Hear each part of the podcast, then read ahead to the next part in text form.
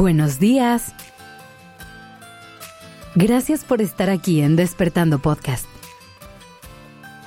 Iniciemos este día presentes y conscientes.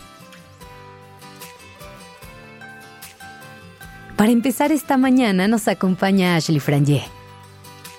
Así que te dejo con ella y te deseo que tengas un hermoso día.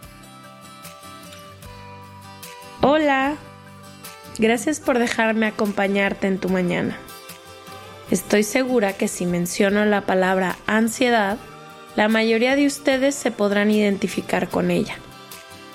Por eso es que hoy les quiero compartir una carta que le escribí a mi ansiedad, esperando que en estas palabras encuentren algo que les haga sentido, un consuelo o al menos un poco de compañía. Así dice, por algo dicen que no existe aquello que no podemos nombrar y creo que justo así fue mi camino con la ansiedad. Ahora que sé un poco más del tema y que he llenado mi vocabulario de palabras complicadas y dolorosas, entiendo que la ansiedad me ha acompañado casi toda la vida. Está en mis diarios de chiquita, en las lágrimas que derramaba todo el tiempo, en cómo me mordía las uñas y en la forma en la que sentía que me iba a explotar el pecho cuando algo pasaba. No puedo recordar muchas partes de mi vida sin ella constantemente sentada en mi hombro, haciéndome apretar la quijada, dejando mis dedos sangrando, diciéndome que algo que yo no veía estaba por pasar. Todo se sentía asfixiante. Mientras fui creciendo, pude empezar a ver un poco más claro y con menos humo aquella compañía que siempre estaba a mi lado. Tuve la fortuna de cruzarme con personas que me la explicaron, que me ayudaron y me comprendieron, pero que sobre todo me enseñaron a vivir con ella. Mi ansiedad. Mi ansiedad. Porque mi ansiedad es una compañía no bienvenida, que llega sin tocar la puerta y se acurruca a mi lado se me mete a la cama antes de siquiera despertarme. A veces ronda por mi casa antes de tomarme el café, desacomodando todo, meneando todo. A veces paso temporadas enteras sin verla, sin sentirla, sin olerla. Parece un recuerdo vago de alguna amiga vieja que alguna vez tuve, pero ella siempre vuelve. Cuando menos la espero, llega pisando fuerte, sin detenerse, a decir un noticiero entero a mi oído, a gritarme que se está acabando todo. A veces llega cuando quiero decir algo. Se enreda en mi garganta y no me deja hablar. A veces solo me taladra con un pensamiento una imagen, una y otra vez como un carrusel descompuesto. A veces no me deja salir de mi casa no me deja ir a donde quiero, hacer lo que quiero, leer lo que quiero. Pero como todo en esta vida, siempre hay caminos. Los de la ansiedad son más complicados, pero existen.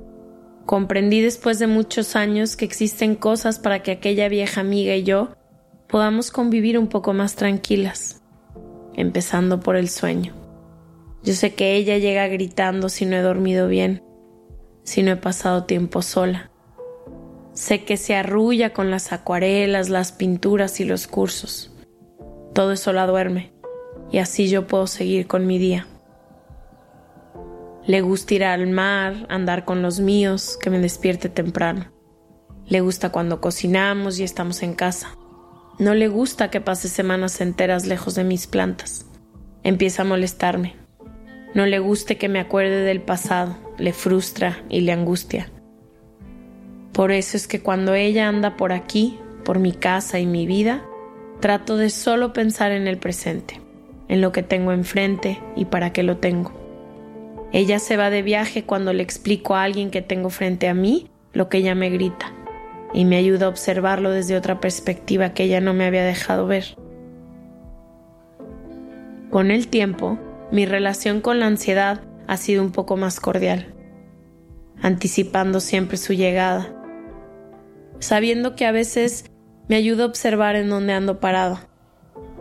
He aprendido a dialogar con ella, a escuchar sus mensajes, a poner límites, a poner límites, pero sobre todo a encontrar herramientas que la calmen, que la arrullen.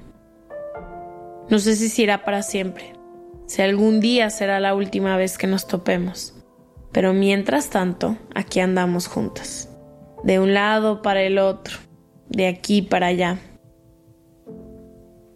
Es ella siempre incómoda, siempre enfadosa. Ya la saludo de malas, pero sabiendo que ella llega cuando necesita que la escuche. La desmienta y la arrulle. Ya no la dejo que me grite tan fuerte. Ya llevo las acuarelas para todos lados. Ya puedo leer su llegada. Ya puedo leer su llegada. Gracias por escucharme. Si quieres nuevas herramientas para conocer un poco mejor tu ansiedad y empezar el camino para hacer las paces con ella y aprender a calmarla un poco, recuerda que tenemos 30 herramientas y ejercicios hermosos que te pueden ayudar a hacerlo en nuestro curso El arte de calmar tu ansiedad. Conoce toda la información en la descripción del episodio o en despertandopodcast.com diagonal curso. Que tengas un lindo día.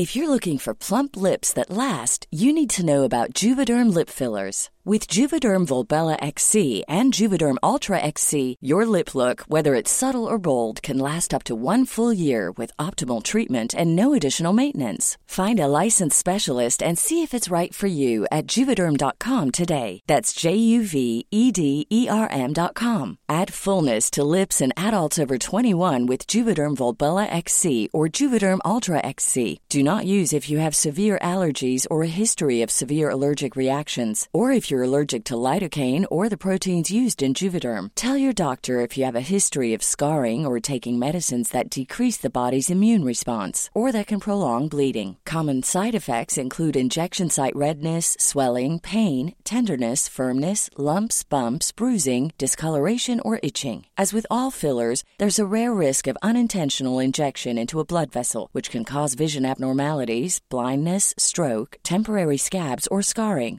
For full important safety information, visit juvederm.com.